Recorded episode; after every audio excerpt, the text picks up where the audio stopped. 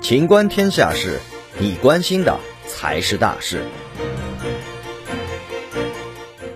印度村民不敢去医院，无证医生路边给新冠病人输液。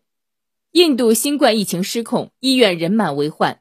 据印度新德里电视台六号报道，在中央邦农村地区，许多人不敢去公立医院。在氧气、药物短缺等医疗条件不足的情况下，无证医生正在用最简易的方式救治新冠病人。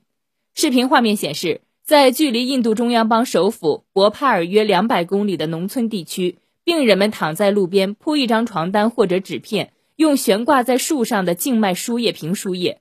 这就是当地农村地区治疗新冠肺炎的方法。人们没有保持社交距离，也没有戴口罩。附近有十个村庄的病人在这里接受治疗。村民告诉记者，他们害怕去公立医院治疗，担心会被送去新冠病房，因为那里有很多人死亡。本期节目到此结束，欢迎继续收听《秦观天下事》。